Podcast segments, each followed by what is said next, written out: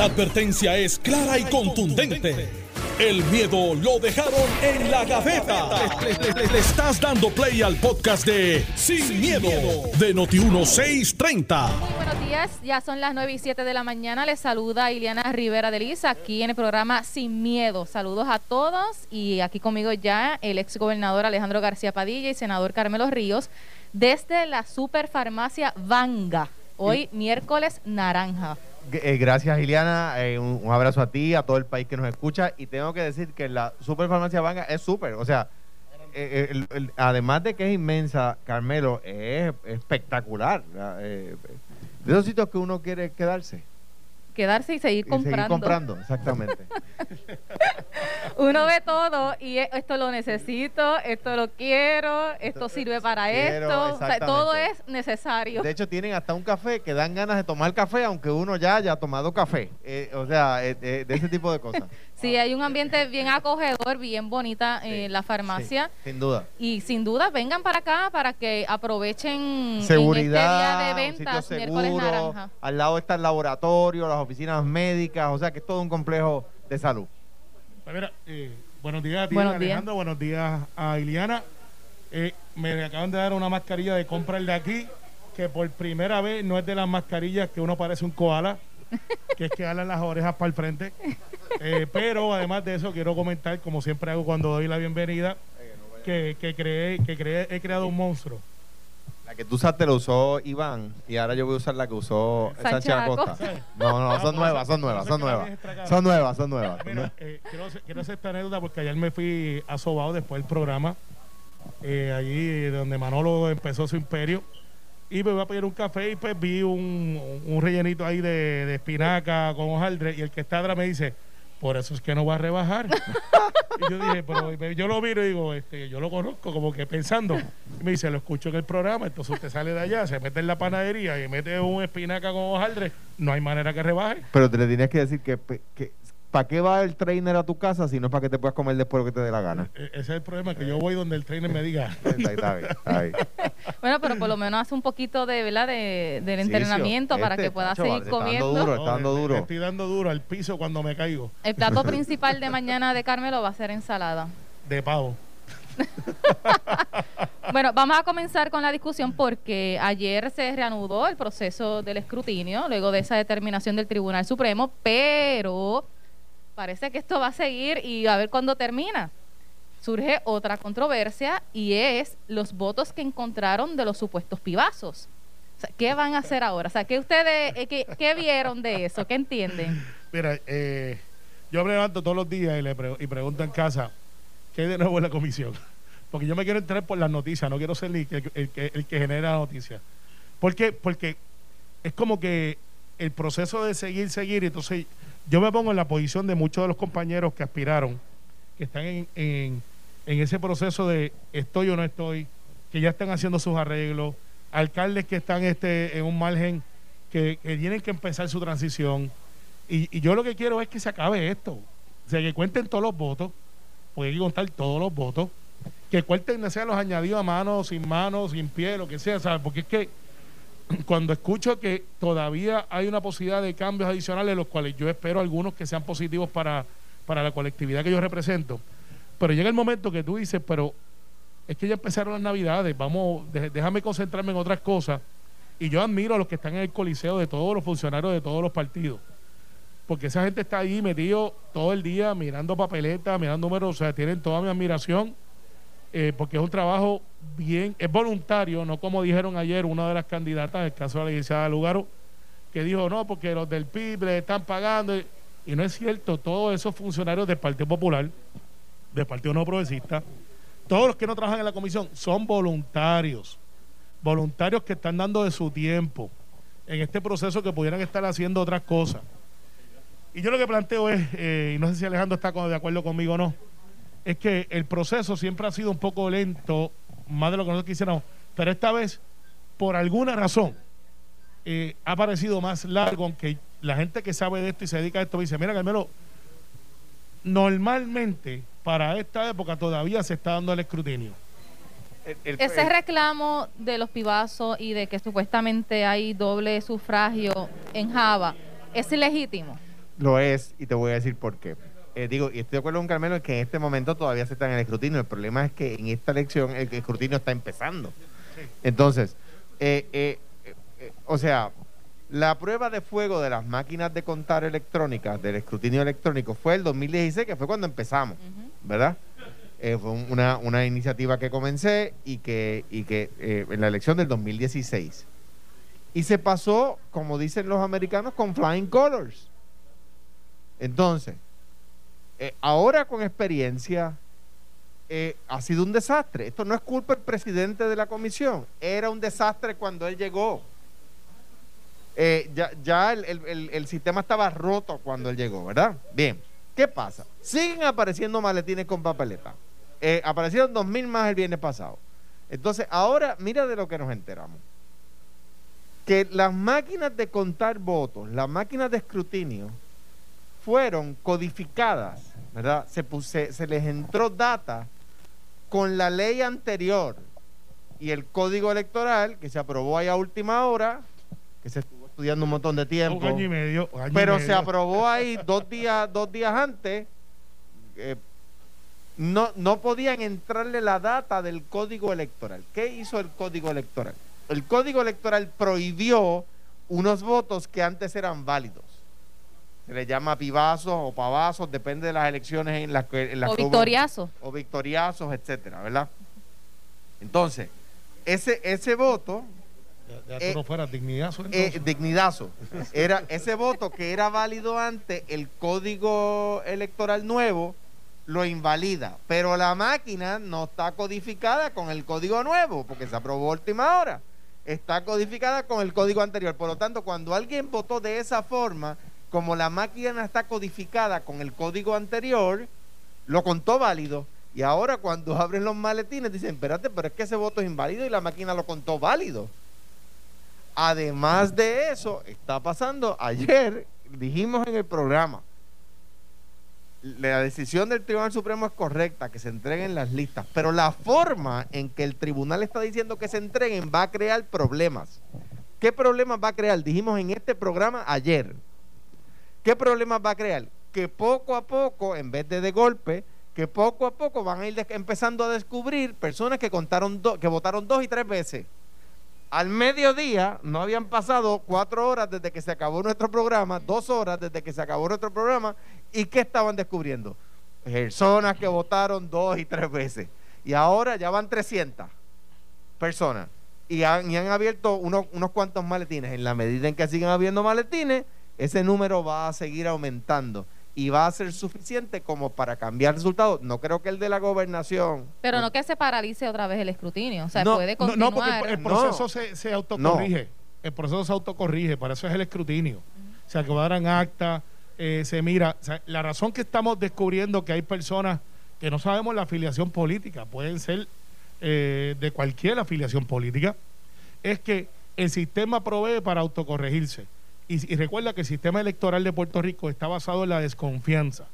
O sea, es como este programa, que yo no puedo dejar a Alejandro solo, porque a pesar, mira la Ni Alejandro va a dejar que tú estés me solo. dejar solo porque mira lo que pasaba aquí. Porque no puedes vivir sin mí, dilo. Porque ustedes andan en Dilo. dos sillas No me vas a dejar solo dejaron- porque me, dejaron quieres. a mí la de funeraria. Mira, Admítelo públicamente. pero míralo, mira lo que Dilo, han hecho. dilo, mira lo que dilo. han hecho. Sobre- De hecho, a base de eso de la desconfianza en la misma determinación hicieron, de los se del quedaron Supremo. con dos sillas ergonómicas y me dejaron a mí Porque de- llegaste tarde.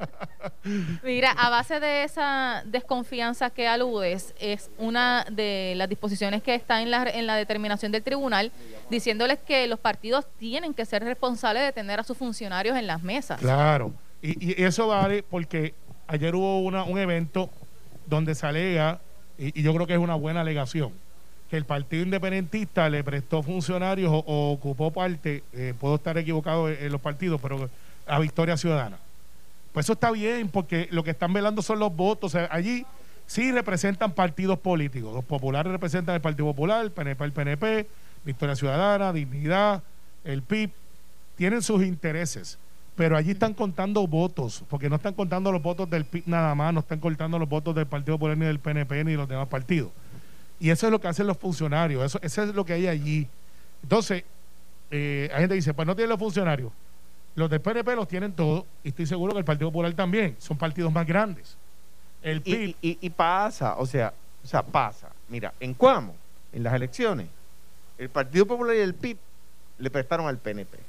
Estoy seguro que hubo pueblos, hubo colegios, hubo unidades donde el Partido Popular recibió de otros. El PNP en alguna unidad, en, en algunos pueblos, tuvo algún problema para el candidato alcalde, que se supone que es el que lo, reca- lo re- lo- lo- bueno, aglutina, lo, re- lo- lo recluta.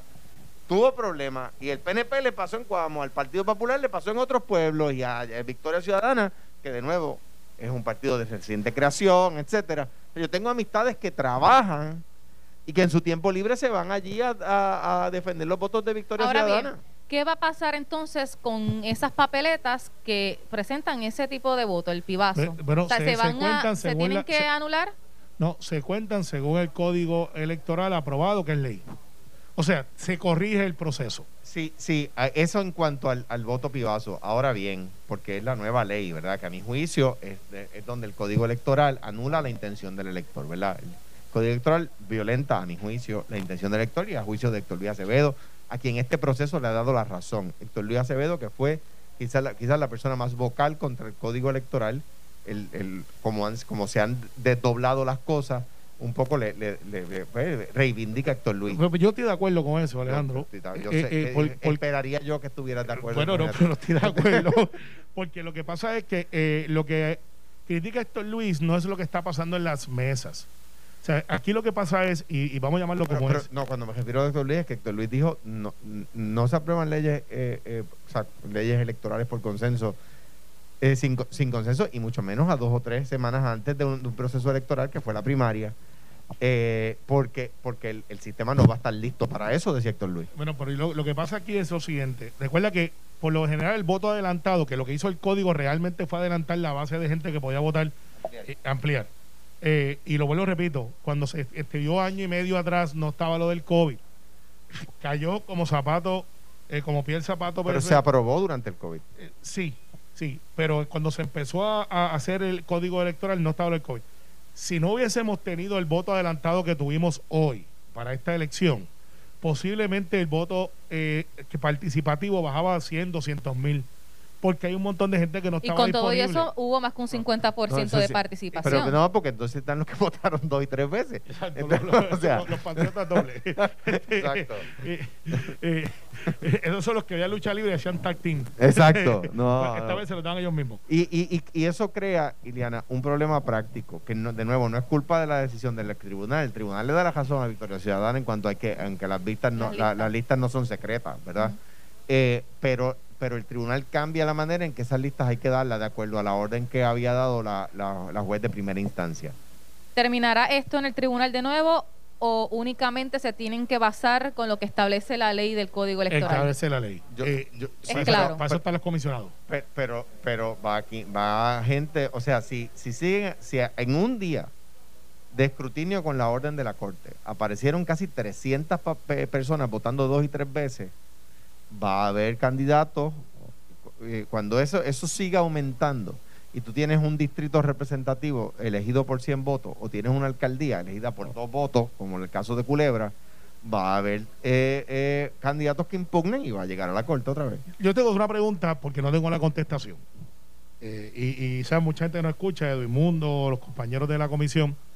Si yo tengo esta persona que votó dos y tres veces, obviamente yo sé que se anula el voto, pero ¿cuál?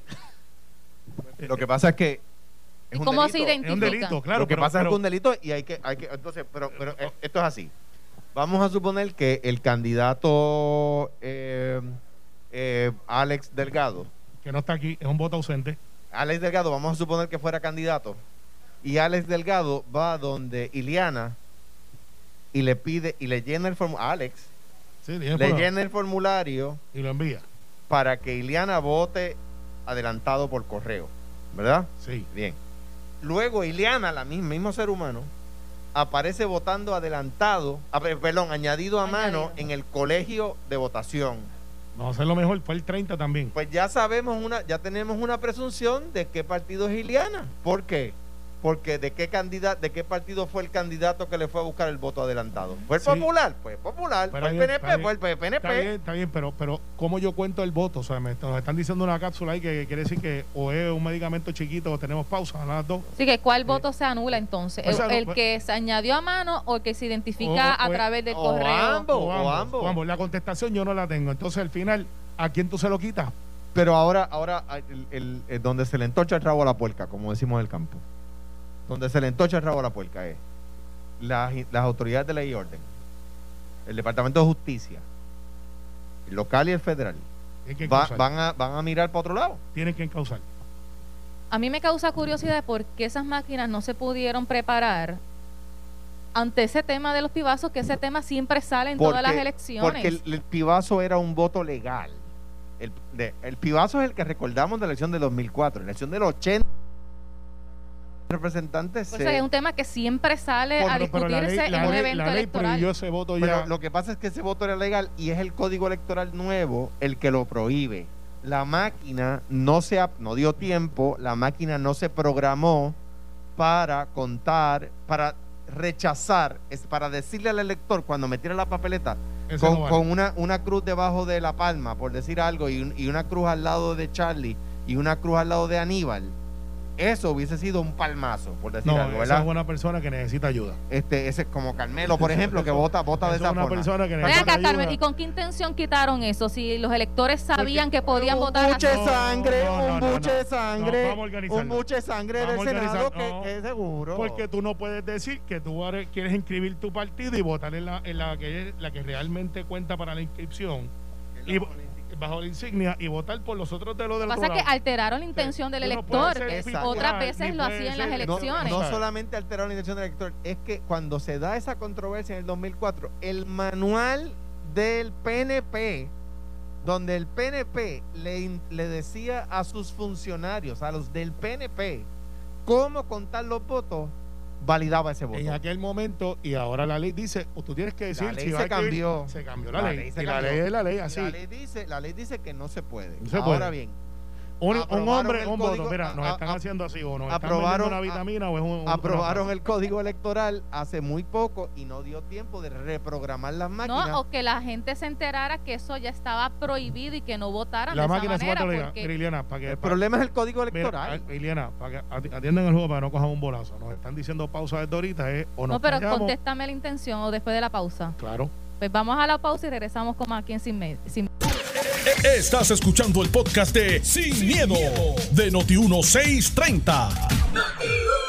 Ha y, ya, y ya le dijeron que lo que estaba buscando necesita receta. Sí, este, sí, Sí, sí. Raymond, te llaman ahorita. Mira, Raymond Doty, su Carmelo. receta está lista. Carmelo, los amigos que nos están viendo a través de las redes sociales en Facebook de Noti1 tienen una pregunta y para que también nuestra audiencia pueda Ella es mala. visualizar es mala. cuál es el problema. Este es para dar paso al próximo tema, pero Dale, es que no vamos. entendieron el chiste de la mascarilla y koala. Bueno, Tú puedes que, enseñar. bueno, que lo que pasa es que yo no tengo las orejas muy grandes y no hay una mascarilla que todavía no me jale las orejas para el frente. Pero y- tú dijiste que se te quedaba bien y de Y, momento me la echaron- oreja. y- y Alejandro hizo algo que enseguida se cogieron. Cantó Victoria. Cantó Victoria muy rápido. Canté victoria demasiado rápido. Saludos a Eliezer, que es el Pero único fíjate, a, a Alejandro le queda bien. Algo tienes que verificar. que Eh, Bueno, pues, eh, o, o mucha cara o, o poco poco oreja. O poco elástico.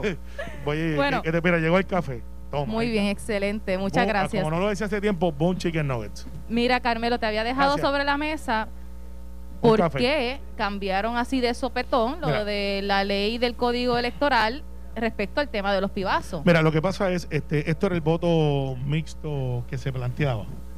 Eh, y, y la intención, y hay casos sobre esto, que es una persona, o dice one man, one vote, eh, pero para ser inclusivo, una persona, un voto.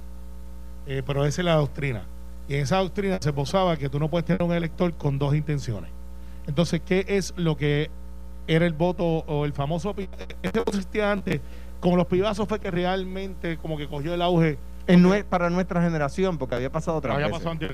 Y lo que pasaba era que, por ejemplo, alguien del partido independentista votaba por el PIB porque quería. Bajo que- la insignia. bajo la insignia, del partido. Porque exacto. quería que el PIB quedara inscrito, pero acto seguido, los únicos dos candidatos dentro de esa papeleta votaba por el Partido Popular rara vez, este, no creo que haya pasado mucho que votara por el PNP y por eso le decían el pibazo. O sea, la intención, tenía dos intenciones ese mismo voto. Elegí, eh, quedar inscrito, pero no quería comprometerse con los candidatos del PIB dentro de esa papeleta. Y nosotros planteamos que eso no era un voto legal. Eso fue a Boston. Eh, recuerdo que e- eso fue a Boston. Y, y el, y el Tribunal de Boston lo resolvió a favor por la ley de aquel momento y de nuevo, lo recuerdo porque es que el, el tribunal incluso lo cita. El manual electoral del partido que está impugnando le decía a sus funcionarios, que era el PNP, ese voto cuenta y se cuenta de esta forma. Entonces, eh, para, para, que, para que el país sepa, el acta de escrutinio tenía un número base, Ese número base es cuántos votos hay bajo la insignia. A ese número base tú le vas, ese voto, ese número base es el que se utiliza para la inscripción del partido. A ese voto, eh, a ese número base tú le vas restando las cruces que hay por candidatos de otros partidos, porque ya deja de ser un voto íntegro. Pero el número base se utilizaba para la inscripción del partido, ¿verdad? No era un voto por un candidato. O sea que los tribunales resolvieron que eso no violaba el one man one vote. A mi juicio, es un voto que debe volver a ser válido en el código electoral que se apruebe en enero o febrero. Y- Eh, y yo espero que esta vez sea por consenso. O sea, podría ser enmendable el Todos código los códigos- electoral. No va a hacerlo. Todos los códigos son enmendables. Lo que pasa es que yo entiendo que si tú eres independentista o eres popular o eres PNP, tú votas bajo la insignia. Ah, no estás de acuerdo con un candidato o dos candidatos de tu colectiva. Eso es un voto mixto. Pero para motivos de inscripción no puedes tener dos posiciones. O lo eres o no lo eres. Pero la- la- O sea, ahora, tú puedes votar por el PIB, la insignia. Y votar, eh, no te gustaba. Pero puedes votar por uno, pero no por dos. Exacto, puedes votar por uno de los dos que está Lo- arriba. y, y, pero, o sea, o inscribes el partido o votas por el candidato. lo, que, di- lo que decidió la Corte Suprema de aquí y lo que decidió la Corte de Apelaciones de Boston también es que eso no viola la la- el, tema de, one man- de una persona un voto. Eso es lo que dice, no, pues la persona tiene la intención de inscribir el partido, que no, no, no es un candidato el partido. Y, y vota por estos candidatos. Pero nada, agua pasada no de molino. El, el, el código electoral actual, que yo espero que se, que se derogue, el código electoral actual lo, eh, y, y legaliza ese voto. El problema es que las máquinas de escrutinio no fueron atemperadas al código electoral actual porque no dio tiempo y se advirtió. Se dijo que sucedería. Bueno, No, pero, pero lo- ahora lo- lo, lo- de la y pues debe ser no. corregido. Lo de la programación no. Entonces alguien tiene que tomar este conocimiento y, a- y adjudicar por qué no se hicieron. Lo cierto es que el, el- el proceso electoral de esta elección, igual que desde la primaria, ha sido un absoluto desastre. O sea, Y- un y- desastre que no acaba y que todos los días... Y de Y- nuevo, Y de eso está, podemos estar de acuerdo, pero Y- no todo es del código. Tiene que ver con la expansión del voto adelantado que ahora se cuenta. pero el voto adelantado se expande por el código. Claro, O sea, pero por la expansión de grupos que eran antes 30, 40 mil, ahora tienen casi 300 mil. Por Pues eso, claro, se tarda más, Bueno, por eso, por el código. porque incluyó más personas para votar. A mí lo único Pa- que me, incluyó per- más personas para votar adelantado. para votar adelantado, correcto.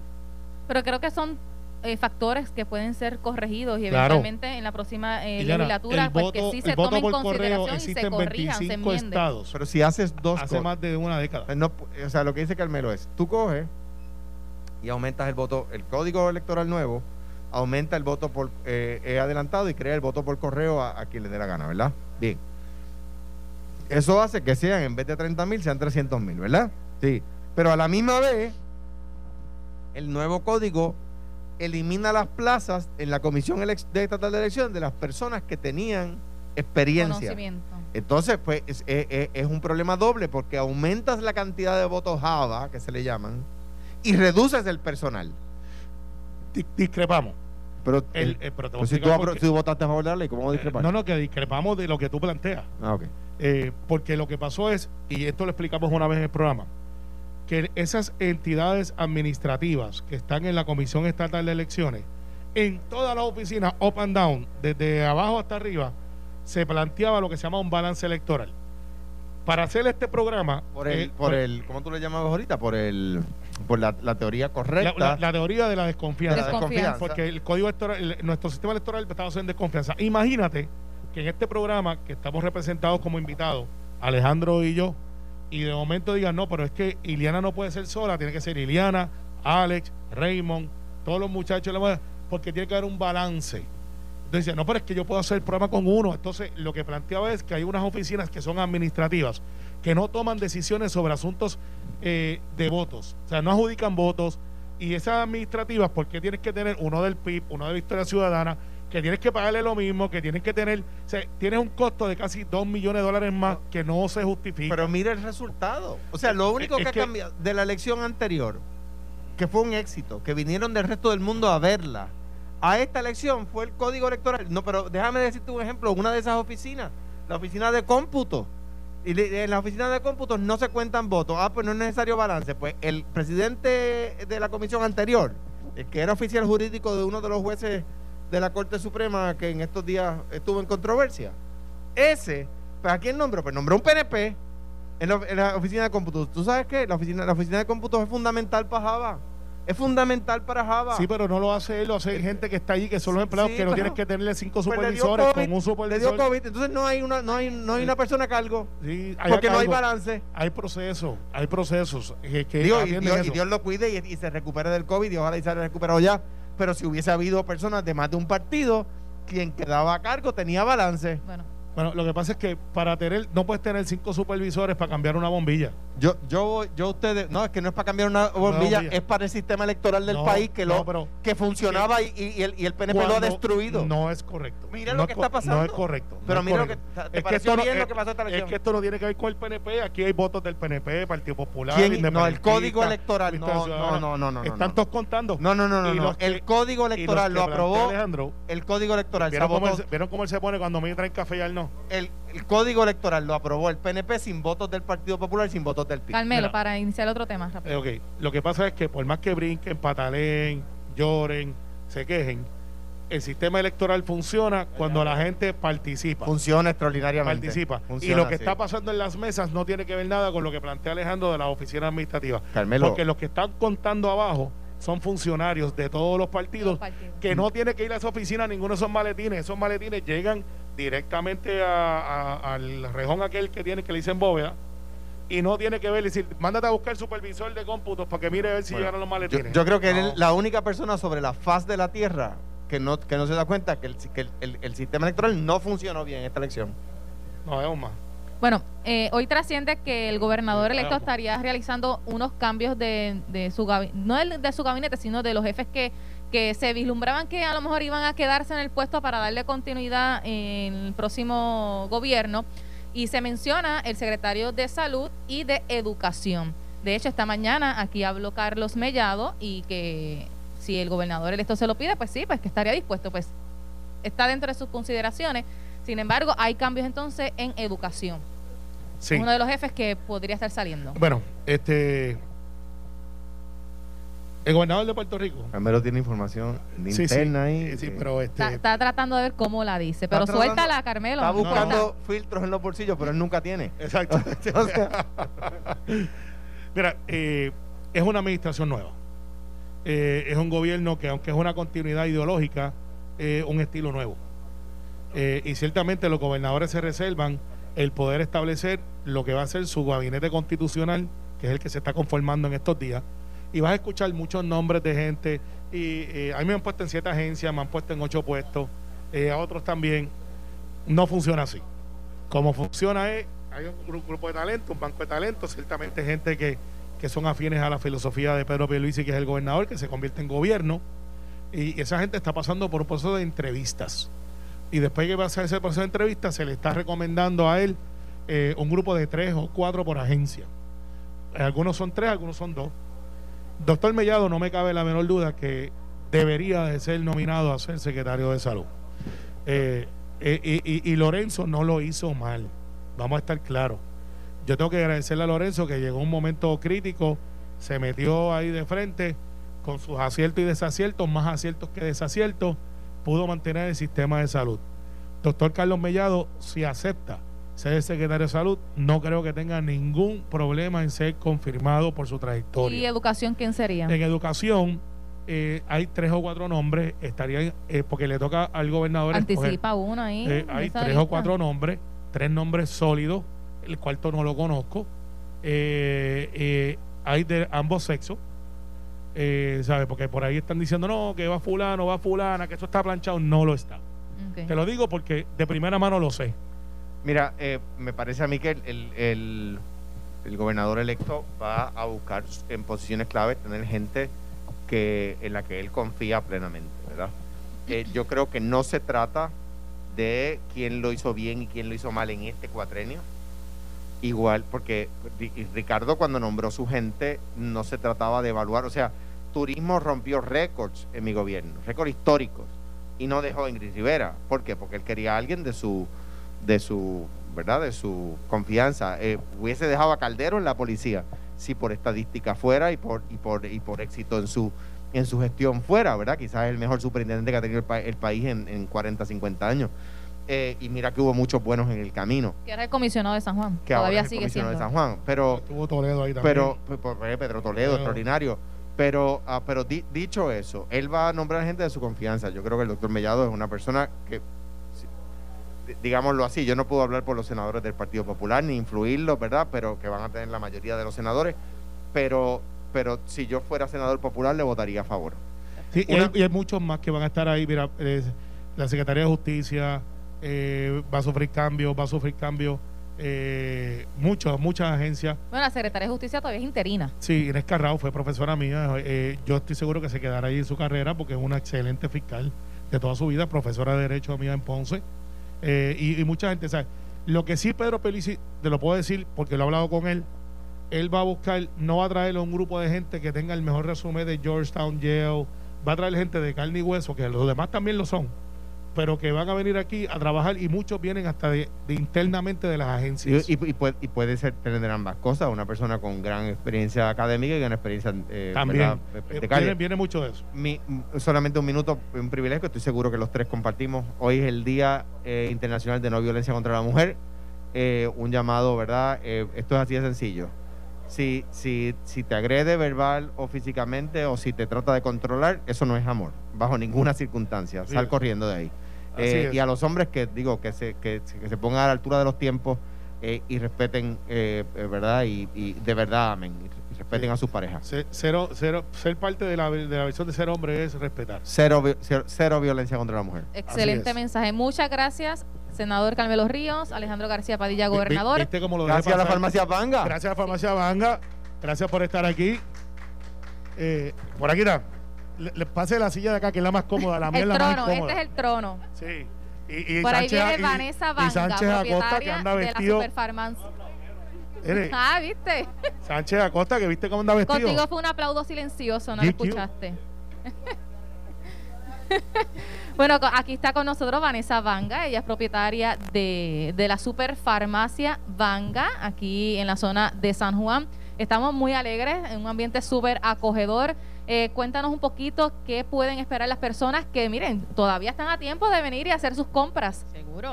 Muy buenos días, gracias por la sintonía. Estamos aquí ubicados en Villa Prade, esto es bien cerquita del Molo San Juan. Les invitamos a que pase, tenemos especiales, somos una farmacia de comunidad, pero con excelente estacionamiento, seguro, usted se va a sentir seguro, no se preocupe, pues nosotros lo guardamos desde que usted está entrando a la farmacia. Tenemos excelente oportunidad y selección de cartera, de Ujú. perfumes, de joyería, de juguetes económicos. No tenemos que embrollarnos ni tenemos que, ¿verdad?, Eh, ir más allá de lo que realmente pues podemos pagar. Y para esos presupuestos es que nosotros compramos aquí, para las personas que puedan obtener regalitos así sencillos, se los envolvemos. Si usted los compra aquí, se los envolvemos gratis. Sí, así una- que vaya, venga, no va a pasar mucho trabajo. Si vemos que hay un área para que puedan envolver eh, los regalitos. Todo lo que ellos compran papeles se los envolvemos. Muy bonito. Así que pueden venir, hay especiales, que eso es una de las Eso cosas es, que las están eso buscando. es así. Pasen por aquí. Tenemos mañana, celebramos el Día de Acción de Gracias, pero desde el viernes todos los días estamos aquí. Nos pueden, eh, tenemos horario desde las 7 de la mañana hasta las 7 de la noche, los sábados de 8 a 5. Para las personas que gusten visitar nuestro recetario, tenemos los servicios de autofarmacia y con mucho gusto estamos aquí esperándole una- un grupo de farmacéuticos y técnicos de farmacia con experiencia para poder brindar el servicio que usted se merece. Eh, ahí escuchar a nuestros amigos de Noti 1630 y también a los que nos están viendo a través de las redes sociales. Vengan y apoyen a los que son de aquí, Empresarios por Puerto Rico, que es una iniciativa de ellos. Hoy miércoles naranja, así que no pierda tiempo y no se le haga tarde. Muchas gracias, Le Vanessa. esperamos. Muchas gracias. Que Buen tengan día. todos buen día. Lo próximo, pelota dura. Esto fue, el podcast de Sin, miedo, de Noti1630. Dale play a tu podcast favorito a través de Apple Podcasts, Spotify, Google Podcasts, Stitcher y notiuno.com.